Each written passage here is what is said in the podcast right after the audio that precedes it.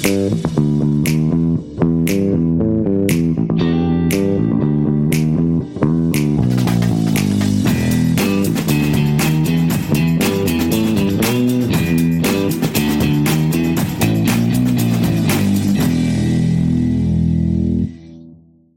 本ポッドキャスト協会ニュースレターです。2024年はポッドキャスト20周年ということで、マンスリーインタビュー企画を実施しております。今月2月のゲストは、ポッドキャストサービスの LISTENを運営している近藤淳也さんにお越しいただいております。 LISTENは2023年4月にベータ版でスタートして以来、最初はポッドキャストの文字起こしをしてくれるサービスとして登場したんですが、 LISTEN上でポッドキャストを聞くこともできたりしていました。その後、ポッドキャストを LISTENから配信することもできるようになり、ポッドキャストのホスティングサービスという形もですね、取ってきました。で、2023年の12月にはですね、えーポッドキャストの有料販売などもできるようになると。で、えーいろいろね、機能が1年まだ経ってないんですが、どんどんどんどん進化をしているんですけども、今回インタビューの中ではですね、次に考えている機能などもですね、実はもうインタビューしてからそんなに時間経ってないんですが、もう実現しております。えーリリースされているだけではなくて、そこでまた機能改善もね、えー行われてという形で、えーどんどんどんどん進化しているポッドキャストサービスです。えーそんな LISTENの近藤淳也さんにお話を聞いております。お聞きください。 LISTENとはどういうサービス、サイトなのか、近藤さんの方から少しご紹介いただいてもよろしいでしょうか？はい、そうですね。リスンは今、あの、ポッドキャストの配信サービスになってるんですけれども、もともとは2023年の4月に、ポッドキャストを AI で自動的に文字起こししてくれるサービスっていう形で始まりました。まだ去年の4月からなので、始まって1年も経っていない新しいサービスです。最初は AI で、ポッドキャストの RSS を登録したら、どんどんあの自動的に文字起こししてくれるので、おしゃべりするだけでブログみたいなものが作れますっていう形で始まったんですけれども昨年の8月にホスティング機能をリリースしまして LISTENに音声ファイルをアップロードして LISTENから各音あの音楽アプリなどに配信できるようになってポッドキャストの配信サービスにもなりました。ちょうどそこからLISTENオリジナルのポッドキャストがたくさんアップロードされるようになっていったんですけれども、まあ、その中でちょっと特徴的なのはこれまでのポッドキャストよりもさらにカジュアルな毎日の日記みたいなものをブラウザーとかスマホ一つで結構簡単に録ってどんどんアップしていくっていう LISTENのコミュニティ内では声日記と呼ばれてるんですけどもそういうちょっと日記的なポッドキャストの新しいジャンルなんかも生まれてでその配信をされている方同士のコミュニティなんかも生まれてきて今ちょっと独自のコミュニティも立ち上がりつつあるという、まあ、そういう状況です。ありがとうございます。あのまあ、4月からといっても、ベータ版ですよね、最初4月から始まったのが。はいで、6月から、まあ、正式リリースということなので、まだ半年ちょっとぐらいですかね。そうですねあの、その間、すごく機能がどんどん増えていって、あの、驚いてはいるんですけども、はいこの機能、今の、今の状態っていうのは、その、スタートする前、思い描いてたものとだいぶ違ったものになってるんでしょうか？ああどうですかねうーんまあこれぐらいいけばいいなと思ってたぐらいかもしれないですね。あの1年まあこの2024年の初めの時点でこういう機能が揃っていてこういう人たちがいるっていうことは全然想像できなかったんですけれどもある程度その使っていただいてる方のまあゼロでもなければその100万人でもないっていう なんかその間ぐらいのあのっていう意味で今、まあ、1,000人ぐらいの方がポッドキャスト登録されてますけれどもはいあのそれぐらい1年でいけばいいなと思ってたぐらいといえばそうかもしれないですね。で1000人ぐらいっていうのは、ポッドキャストを登録してる方ですか？そうですね。あの RSS だけのポッドキャストも含めて今1,000ぐらいです。うんうんうん。ユーザー数はもうちょっと多い感じですかね？そうですね。数千人っていう感じですね。あの、なんでしょうね、えっ、と、まあ、もともとは文字起こしっていう形で出てきて、まあ、途中からまあ、配信もできるようになったということで、まあ、ある意味、ちょっと、なんでしょうね、競合が変わってきたというか、なんでしょうね、アンカー、まあ、今、Spotify for Podcaster ですね、Spotify とか、Apple さんとか Amazon Music、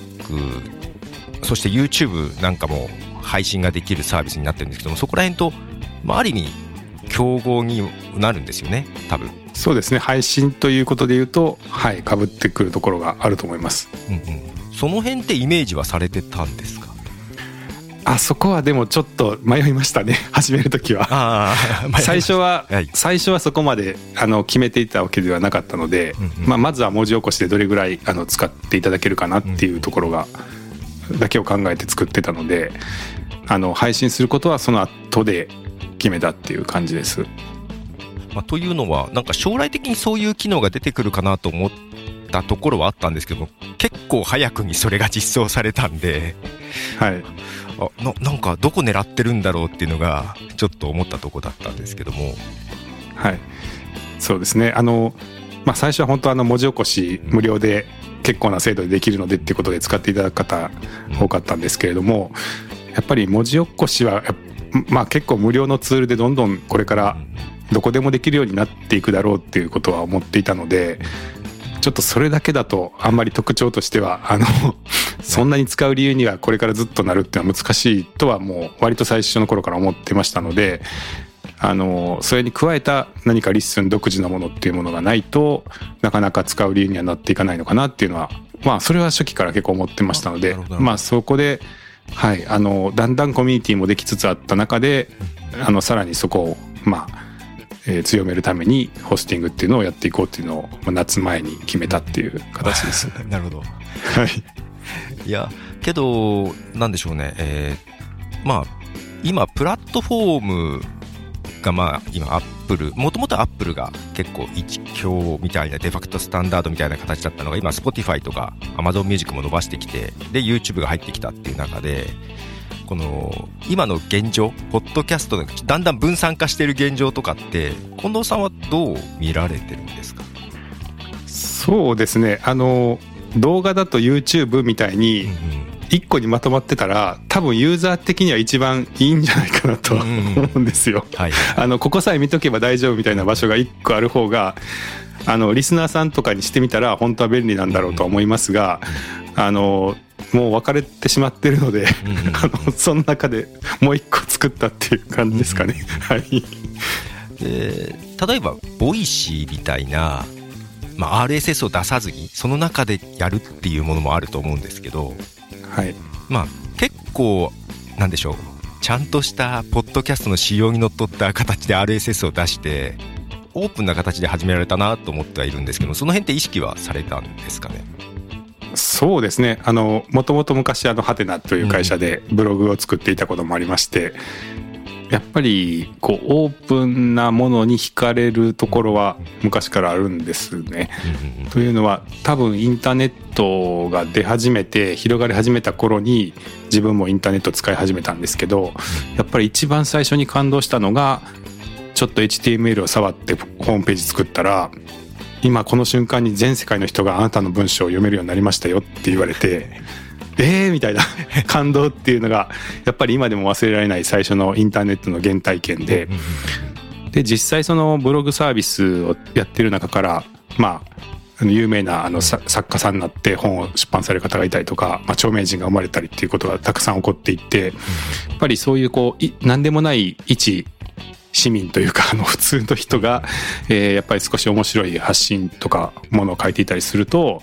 何かこう予期しないこう人生の転換展開が待っているみたいななんかそういうストーリーっていうのがやっぱり僕は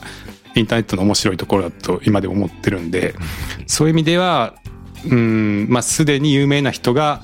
えー、リスナーを抱えてこう狭い場所でっていうよりは、やっぱりその新しい可能性が広がっている、まあ、オープンな企画にちゃんと乗っ取っていろいろな場所で聞かれる可能性があるっていうところにちょっとワクワクする部分はあるんだと思います。なるほど。なんかその辺にワクワクする部分があるんですね。はい、そうですね、はい、だからあんまり閉じたくないっていうのはありますね。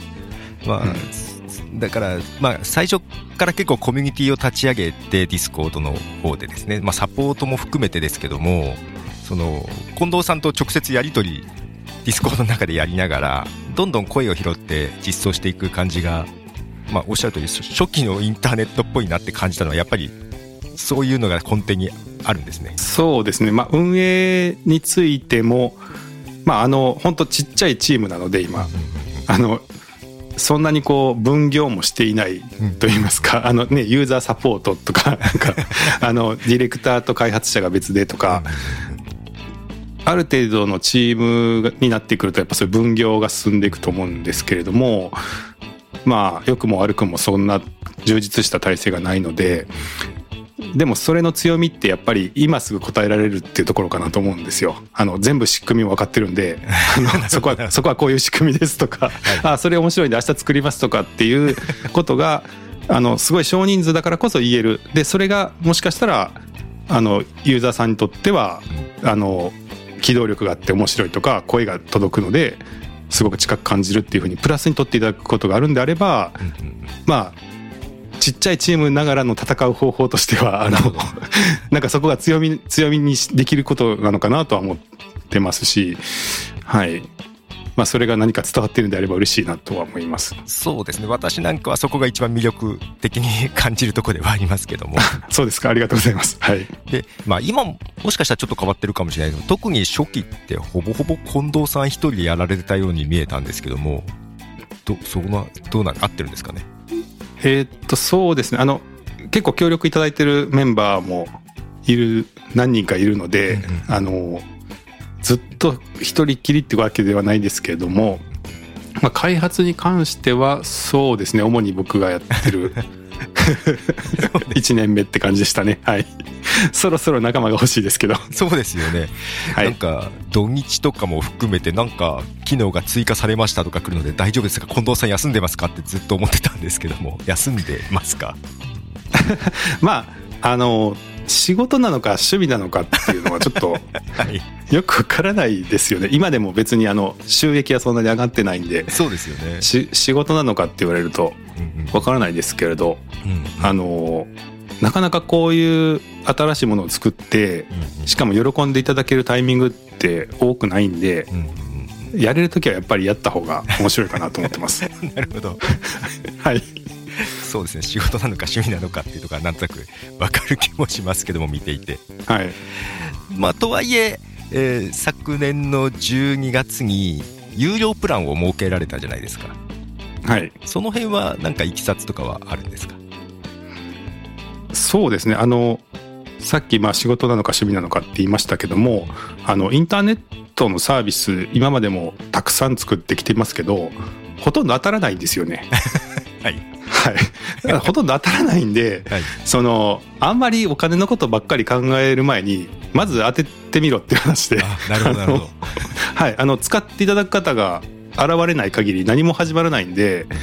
まあ、出してみて皆さんが欲しいものをきちっと真面目に作り続けてそれでも立ち上がるか立ち上がらないかっていう感じなんですよいつもね、はい、でしかもそのタイミングとしてやっぱり今ならこれこのネタはありかもみたいなタイミングってすごい短い時間時間しか窓が開いていなくて。だからそのタイミングでまあ精一杯いいものを作ってそれでやっと使ってもらえるかどうかも怪しいっていう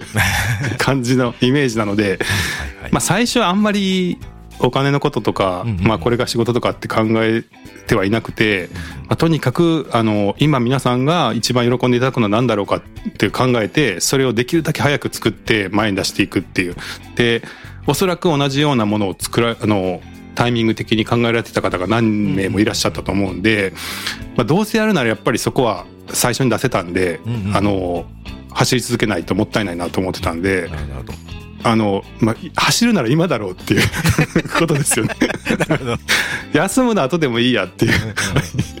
感じでしたけど、うん、まあ1年近くやってきましてやっぱり本当ありがたいことにたくさん使っていただいてまずねあの最初のサーバーじゃもう全然立ち行かなくなってしまって、うんはい、あの途中でもうサーバーの負荷が高くなりすぎてそうです、ね、あのエラーが起きて 止まりまくるっていうのが秋ぐらいにありまして、はい、まあ本当嬉しい悲鳴というか、あのまずは最初のその0が1になるっていう部分は一旦クリアしたかなって思ったんですけどまあそうするとだんだんやっぱりお金の話っていうのがちゃんと はい。考えないと次に進めないっていうところで、まあ、幸い今あの桜インターネットさんがクラウドのスポンサーになっていただいて、あのまあ、主な部分のインフラを提供してくださってるんで、まあ、そこは一応賄えてるんですけど、まあ、それ以外にもあの AI 系のあの使用料とか、まあ、いろいろ周りの付随的な使用料っていうのがかかってきてますし、まあ、その桜さんのまあ、スポンサー機関っていうのもやっぱりもちろん永久ではないので、まあ、その後運営していこうと思うとそろそろ、えー、お金のこともちょっとずつ考えていかなきゃなっていうのもまああったり、まあ、あとはあのそうですね。ハテナの時からブログ作ってましたけど結局今そのブログ書かれてる方って純粋な趣味の方も、まあ、いらっしゃいますけどやっぱり例えばノートさんで有料の記事販売されてたりとか、えー、あるいは企業企業さんがオウンドメディアでやってるとか、言ってやっぱりお金が動いてる世界のコンテンツが一番続いてるというかちゃんと力を入れて更新が続いている部分ってあると思うんですよね。まあそれは YouTuber さんにしてもそうかもしれないですけど。だからやっぱりお金ってなんか別にやっぱある程度は回ってないとなんか続くものも続かないっていう なんかもんだと思うんで、あの別に今のプレミアム機能であの全てが賄えるってわけではないですけど、まあ何かしらやっぱそういう土台っていうのもちゃんと入れ入れて進んでいかないとなっていうところでそろそろって思って入れた感じです。そうですね。あのまあなんか YouTube なんかも結局ね儲け関係なくやってる人もいればまあそこで YouTuber とかが出てきてお金が動きそうだからっていうところで入ってくる人たちもまあやっぱりいるかなとは思うので、うん、私はまあまあ賛成というかまあその方がいいかなと思ってはいるんですけども例えばハテナさんなんかでもねハテナブログなんかも企業の運動メディアとして使うようなものであったりそれこそコンテンツ販売っていうのも、まあ、機能としては出てきたりとかしてますけどもそのハテナさんとのやっぱりま創業者でもあるんで今後なんか一緒になんかやっていくようなところとかって出てきたりするんですかね？おお いやできるといいですよね。ええ、あんまり、あんまり勝手なこと言うと、はてなの広報さん 迷惑かかっちゃうかもしれないですけど。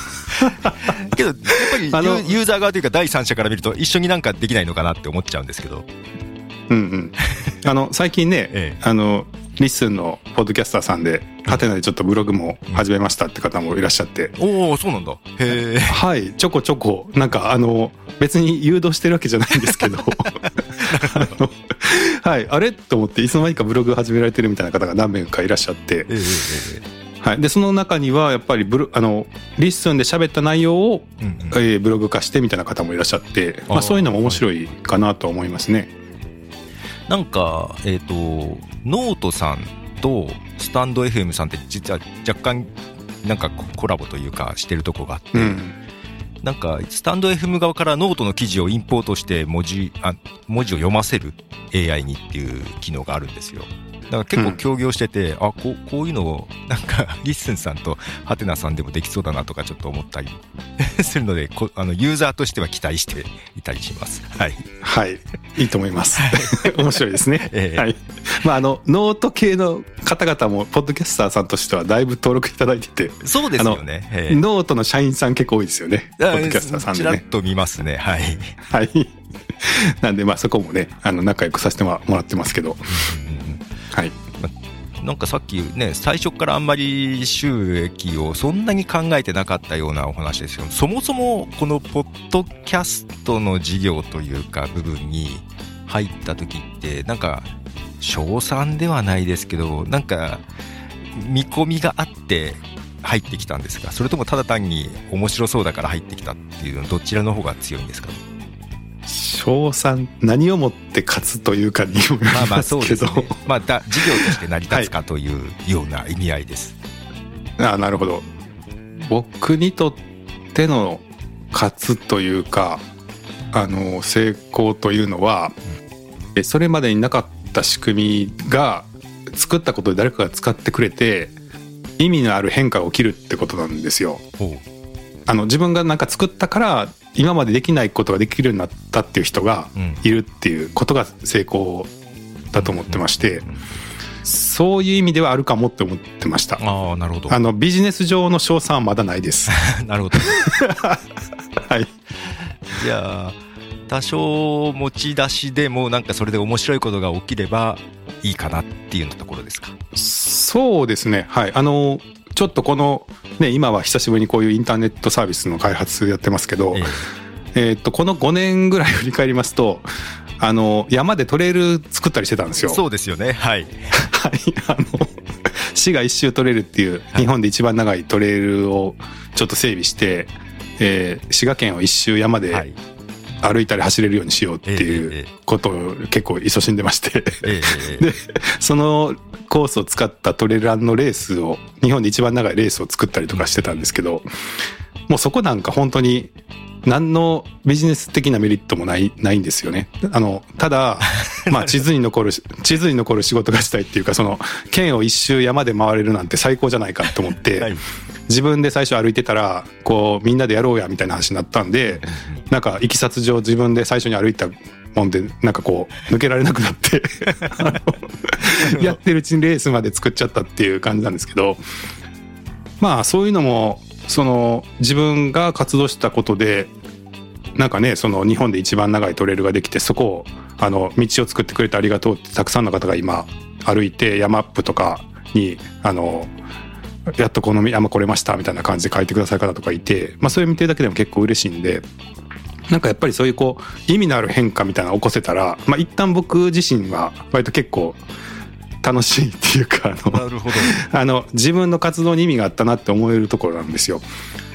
そのあれですよね滋賀の一種のトレイルの代表理事もされてるんですよね、はい、NPO 法人。そうですそうです、はい、NPO の代表理事をしていて。そこもあの本当は別の方だったんですけどちょっとやめられちゃってなんか成り行き上になっちゃったって感じで。成り行き上なんですね。はい なってしまったって感じですけどまあまあちょっと話取れましたけど。いやあのそうですね。私初期のハテナユーザーなんでなんで近藤さんのことは一方的に知っているところはあったんですけどまあなんか社長を譲られて会長になれてでその会長も辞められてっていうところでなんかインターネットから身を引いたかなってちょっと感じてたところはあったんですよ。で今も温度社では、ね、ゲストハウスになるんですかね。安納京都ですね。あ、安納京都ですね。で、はい、ゲストハウスと宿泊施設ですよね。で、で、 LISTEN を始めたって聞いて、あ、急にウェブに戻ってきたっていう感じはあったんですけど、その辺、近藤さんとしてはどうだったんですか？そんなにその、あの、どこでやるかっていうのは、うんうん、あの、本質的なことでは多分なくて、うんうんうん、あの、多分、僕はその人をつなげたいみたいなのあると思うんですよね。あのさっきの例えばブログを書いてる人が、あのすごいその人が発見されてこう有名になっていくとか、まあ、そういうのも人と人がこうつながっていくことだと思うんですけど例えば安納京都っていうその京都の宿はコワーキングがあったりして、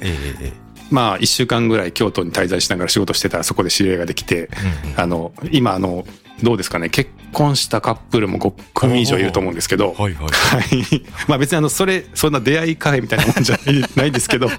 たまたまねあの夜にちょっとシェアキッチンでご飯とか作ってたらどうですか？って言って交流が始まって仲良くなってっていうようなところからそうやってこうまあ結婚する夫婦の方とかが出てきたりとかしてて、まあ、そこもまあ人と人がつながるっていう場場作りだと思ってますし、うん、まあその場所その場所っていうかその時期その時期でこう本当意味のある今までなかったような何かもものを作ってそのおかげで人と人がこう出会えたりとかつながったりとか行けなかった場所に行けたりとかってそういうことに多分まあワクワクするんで、あの、まあ、そ、その時にやっぱ意味がある活動ができる場所を、まあ、探してるっていう感じだと思うんですけど、まあ、たまたま本当ここに来てちょっと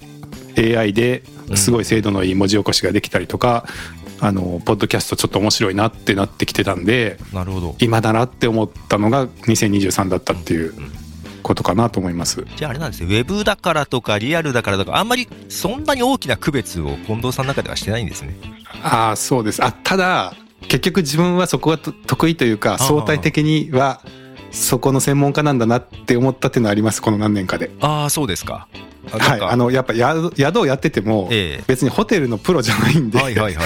やっぱり本本物のホテル見てるとかなわないなって思いますけど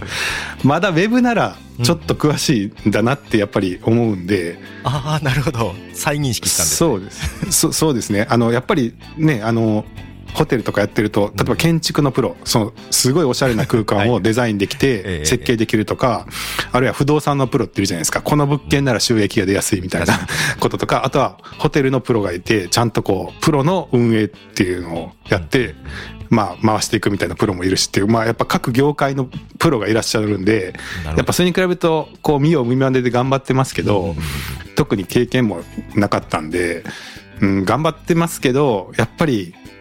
そういう中であの例えば宿のね、うんあのコワーキングの会員さん向けのコミュニティとかちょっと作ってるんです独自で。はいはいはいウェブで。で、そういうのをやるとみんなから、え、なんでこんなの作れるのみたいな感じでびっくりされる。なるほど で、いやー、実はこっちが専門で、とか言って言ってて。まあそういうのやってると、やっぱり、あー自分の、まあ専門性というか、まだ他の人にと比べて得意って言えるのは、やっぱそのウェブなんだなっていうのはちょっと、いろいろな活動して思ったところではあります。なのでまあそれで今、まあ、AI も絡めてポッドキャストの部分が面白いって思ったきっかけとかはあったんですか？きっかけはそうですね、あの、たまたま去年夏ぐらいに自分のポッドキャストを始めて、えで、やってたら、その、ウィスパーってその、オープン AI の文字起こしのライブラリーがリリースされて、で、ちょっと手元で動かして、えうん。あの、試していたら、結構精度が良かったんで、うんうんっていうのが、まあ、一番直接的なきっかけではありますかね。実際に使ってみてってことですね。そうですね。で、それで実際、あの、撮ったポッドキャストを社内で共有するために、うんうんあの、文字起こしして、テキストでみんなに共有してたりとかはし始めてたんではい。で、これみんなできたら便利じゃないかな、みたいなのはうんありました。でそれを、まあ、公開しちゃおうっていう感じですか？はい。そうですね。うんなんか結構単純って言ったらいけないですけども、ね、直感的なところがあるんですかねやっぱり。あそうですね。僕はそうかもしれないです。あの、自分で面白いと思わないとなかなか手が動かないというか。なるほど。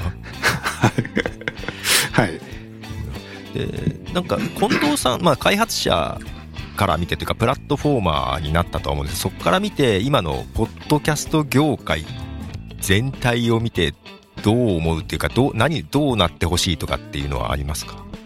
いや、それをポトフさんの前で話すのはおこがましいんですけど。本当あの、最近始めたばっかりでっていう感じですけど、えあの、自分でポッドキャストをやり始めて一個驚いたのはえ、うんうんうん。こんなに反応ないのって思いました。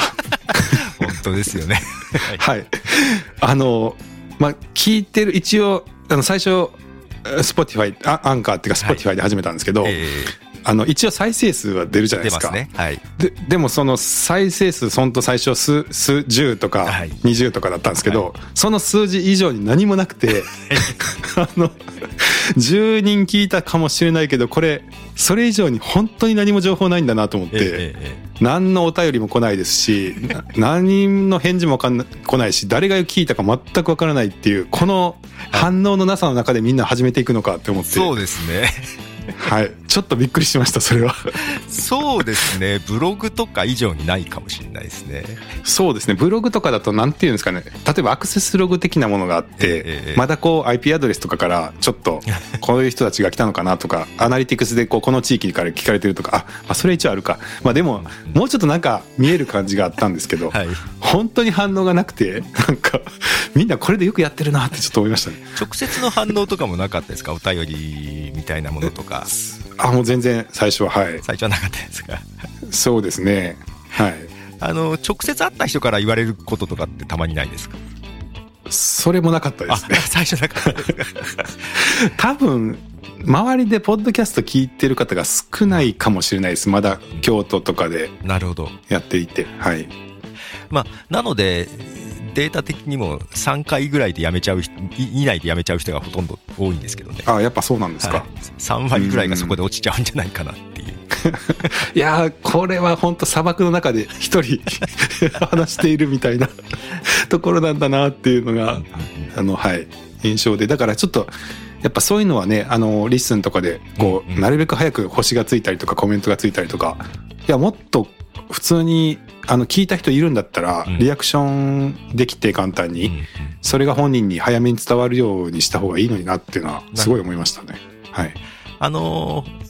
まあ、ハテナさんのスターみたいな星がついたのはいいですね。なんか、うん。本当に始めたばっかの人も私もたまに聞いて星つけたりするんですけども、なんか、いいねでもなく、聞きましたよっていう感じがあって、共感はしてないけど聞きましたよって感じを押す時があるんですけど なんかあれぐらいがいいなって思ってますけどね。うん。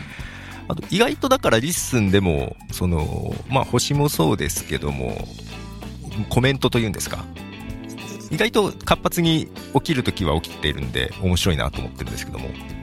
そうですね。あの辺活性化するためになんか考えられてるとか仕掛けてることとかってあったんですか？コメントは結構初期から機能としてはあったんですけど、RSS を登録しているだけの時はほとんどついてなかったんですよ。そうですね、確かに。はい。で、つき始めたのはやっぱり声日記というか、ホスティングが始まってからで、まあ声日記の人たちが、まあ日常の交流の場としてこう使い始めた時からで、でもやっぱあれって飛び火するもので。こうリストの中でコメントつけるのが当たり前になってくると、他の RSS だけの方のところにもついたりとかし始めてるんで、なんかこう、飛び火するんだなっていう感じはしましたね。確かに言われたらそうですね最初もうコメント欄下の方にあったんですけど、まあ、遠いっていうのもあって、あんまりみんな使ってなかった印象はありますね確かにうん。確かに声日記っていうのがつ始まってからですねなんか。そうですね。「ハッシュタグ声日記」をつけるとトップページに出てくるようになったりとか、うん。あの辺がすごく独特なんでしょうね。機能とはまた違う、まあ、機能部分でサポートしてる部分はあるとは思うんですけどもそのトップページにハッシュタグつけたら表示するとかあの辺だけどコミュニティから自然発生したものですもんね。そうですね。だから、うん、やっぱ機能だけじゃないんで、ないんですよね。うんうんうんなんかやっぱそのコメントを付き合う雰囲気みたいなのができてこないとうん。使われないと思うんで、うんうん。だからそういう意味でホスティングはやっぱ意味があったと思うんですけど、確かに確かに。で今後、まあ、やっぱりもっと広げていきたいっていうことはおっしゃってたと思うんですけどもでチームも作りたいみたいなこともし増やしていきたいっておっしゃってた、ね、リスンニュースっていうポッドキャストで、えー最新のニュースとかをあれは目安としては週1ぐらいの配信されてそうですね。今、はい。うんうん週1はやっていこうって、はい。思ってます。って言いながら週2になったりとか、あうあです、ねの、オフトピックバージョンがあったりとかしますけど、最近。はい。まあ、意外と頻繁にリリースしてくれるんでそれはそれで面白いなと思ってるんですけどもでなんかユーザー同士でもやっぱりなんかやっぱコミュニティ感が強くってリスンをどうやったら盛り上げるんだろうかって勝手に考えているところがあって。うん。私なんかも、まあ、なんか他の人とそんな話で、えー話したりするんですけどただ LISTEN さんって何でしょうね。例えば Spotify とか Amazon Music さんとか、まあ、あとポッドキャストじゃないですけど Voicy さんとかって著名人を持ってきてオリジナル番組を作ったりとかいう戦略を取られてるかと思うんですよなんかそれとは多分違う方向に行ってるんだろうなと思ってはいるんですけどなんとなくうん。でその大きくの仕方としてなんか著名人を連れてきたらそりゃやっぱりアクセス増えるだろうなとは思うんですけどもなんかそこじゃないような気もしているんですけどもなんでしょうとりあえず大きくの目安というかそのアクセス数というか LISTEN のサイト上へのアクセス数というかリ視聴数というかユーザー登録の数なのかポッドキャストを配信する人の数なのかどの辺が優先的には強いんですかね？そんなに決めてはないんですが、あの、明確に。ええ。いや、なんか、こう、目標決めて絶対到達みたいなほど、モデルがまだできてないと思うんですよ。ままだ、本当初期の初期だと思うんで、まあ、たまたまその、去年の後半に、声日記を発端として、こう、コミュニティがちょっとできてきましたね、みたいな。ただ、まあ、じゃあそれだけでずっといけるの？とか、うん。それだけでじゃあリスナーがたくさんやってくるの？っていうとまた違うかもしれないですし、ただじゃあ次何なの？って言われたら、まあ、ある程度そのこうこれから起こることが前提となる部分もあると思うんで、ああんまりそこまで決めてないんですけどただうんと逆に言うとその著名人をの方に使ってもらってリスナーさんいっぱい呼んでこようみたいなのはうん。まあお金もかかりますし、あの結局、まあ、他社のねそのスタートアップ系でその資金調達されてるところって、まあ、資金調達した資金もあるんで、まあ、それを使って、まあ、最速で、えー、とサービスの規模を拡大して、まあ、収益を作っていこうってやっぱりせざるを得ないと思うんで,、まあ、そうなるとやっぱり手っ取り早く。たくさんのリスナーリスナーを抱えられるような、まあ、呼んでこれるような著名人呼んできてでその人たちの有料配信を入れて、まあ、早めにその手数料収入を上げていこうみたいな。やっぱどうしてもそうなっていくと思うんですけど、まあ、そこは別にあの否定しないというか、あのそれはそれが一番まあ早い方法でしょうねとは思うんですけど一方であのいやポッドキャストまだ全然マイナーっていうか。あポッドキャスト自体が。はい、はいはいはい。あのもっとみんな喋ったらいいのにっていう。なるほどなるほど。あのはい。面白いですよっていう、うんうん、なんかえっと僕はまあずっと昔ブログ書いてましたけど、うんうんうん、ブログ書くよりやっぱり楽だし楽ですね。あとはやっぱりはい。あとはやっぱりねあの話したい人がいた時に一緒にポッドキャスト撮りませんかってすごいいい誘い方だなって思うんですよ。なるほど、はい、今回こうやってポトフさんとお話できてるのも、はい、あのポッドキャスト協会の,、あの収録するんでちょっとしゃべりませんかっていうお誘いいただいたと思うんですけど、はい、ポッドキャストがなかったら例えば1時間ちょっと話しませんかってめっちゃ不自然じゃないですか。だからその誰かと話すってすごい素敵なことだと思うんです、うん、あの 生きていく上で。あの、はい、はい、生きていく上であの面白い話ができる相手が何人かいるっていうか、うん、日常であの人と面白い話をする、まあ、会話ができるっていうのは、まあ、すごい豊かなことだし、うん、なんか生活の充実度ってすごく上がることだと思うんですけど、うん、じゃあそれってそんな簡単にいつでもできるかっていうとちょっと忙しそうだしなとか、うん、結構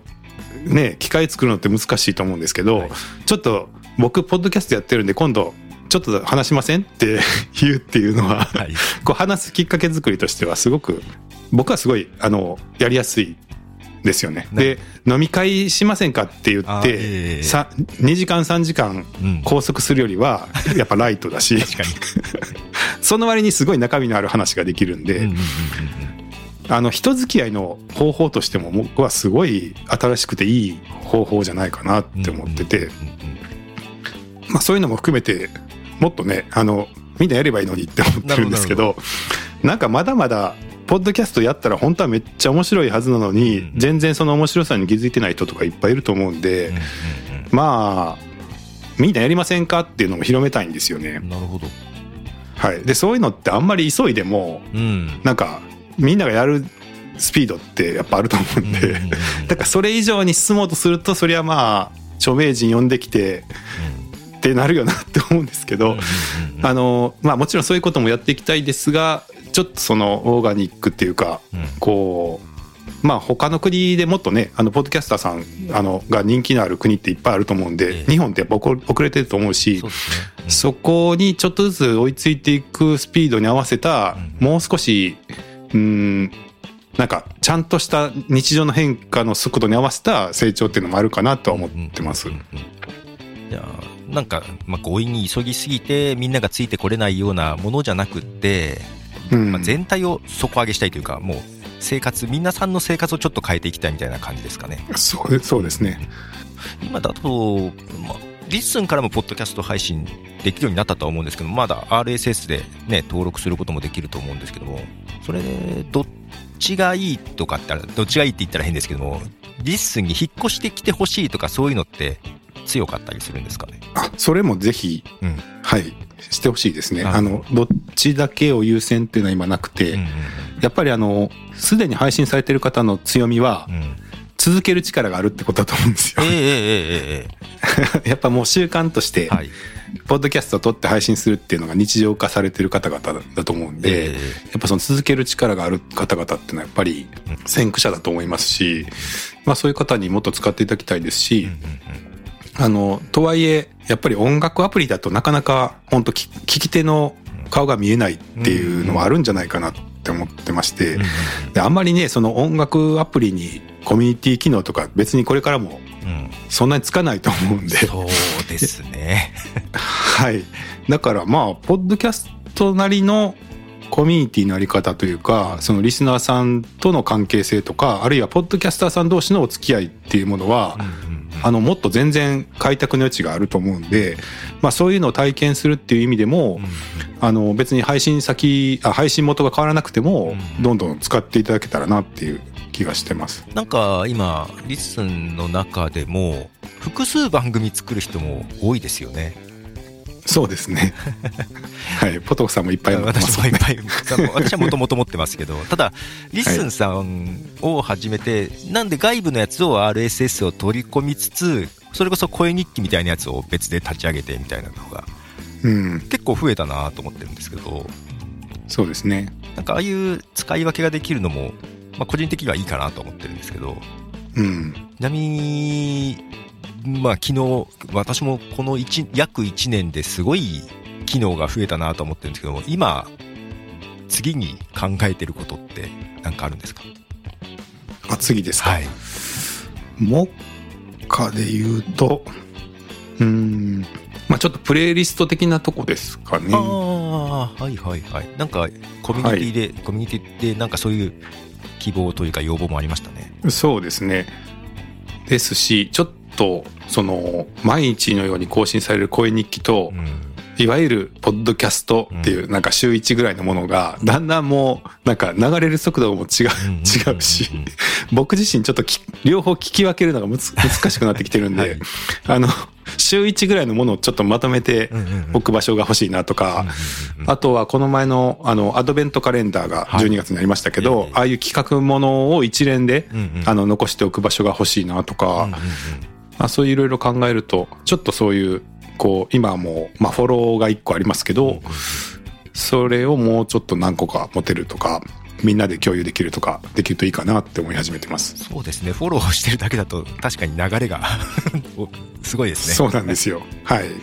え、近藤さんも聞く量ってだいぶ増えました？あ、もうめちゃくちゃ増えましたね。はい。そうですよね。はい。いや、結構ね、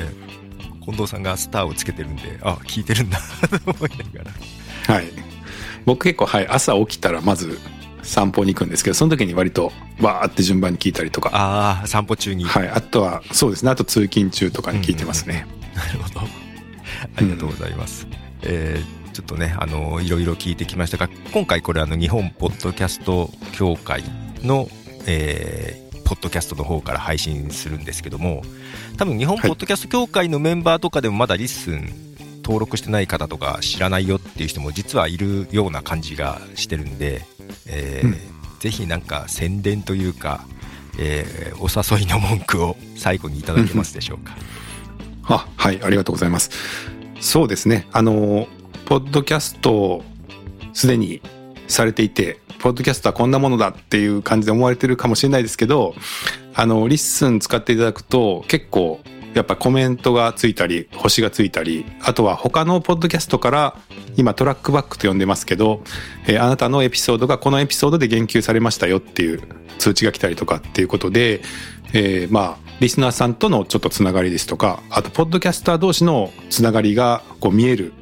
えーそういう機能が結構充実していまして、えーまあ、今までのポッドキャストに加えてそういう人とのつながりをもっと感じられるっていうところが、まあ、特徴になってきてると思います。まあ、もちろんあの文字起こしによる文字が読めて便利っていうその便利さっていうのもありますけど、それに加えてそういうこう人とのつながりがだんだん見えるようになってくるっていう部分が、まあ今、えできてきてるなと思いますし、これからも増やしていきたいなと思ってますんで、あの、もしね、ポッドキャストをやられてて、もう少しこう、リスナーさんの顔が見えたら嬉しいなとか、あの、ポッドキャスターさん同士のつながりとかできたら面白いのになって思われてる方がいたら、ぜひ一度試してみていただければと思います。ありがとうございます。なんか、あれ、いいですね。なんかはい、今までのポッドキャストと違うものがありそうな感じがいいですね。ありがとうございます。あの、ちなみに登録の仕方がわかんないとかいう場合は、あの、リッスンのディスコードもありますけども、日本ポッドキャスト協会の方に行ってもらってもなんとかサポートできると思いますので、よろしくお願いしますと。はい。ありがとうございます。はい。はい今、あの、リッスンで、アルファベットリッスンで検索するとはい、3番目ぐらいに出てくるようになってますんで、すごい。上の方に。はい。そうなんですよ。辞書、辞書、リッスンみたいな感じなんで、この一般的な名称でそこまで上げるのなかなかすごいですね。おかげさまで。じゃあ、あの、個人的にもすごく利用させていただいてますので、今後とも期待しておりますので、よろしくお願いします。はい。どうもありがとうございます。はい。ということで今日はリッスンの近藤淳也さんにお越しいただきました。ありがとうございました。ありがとうございました。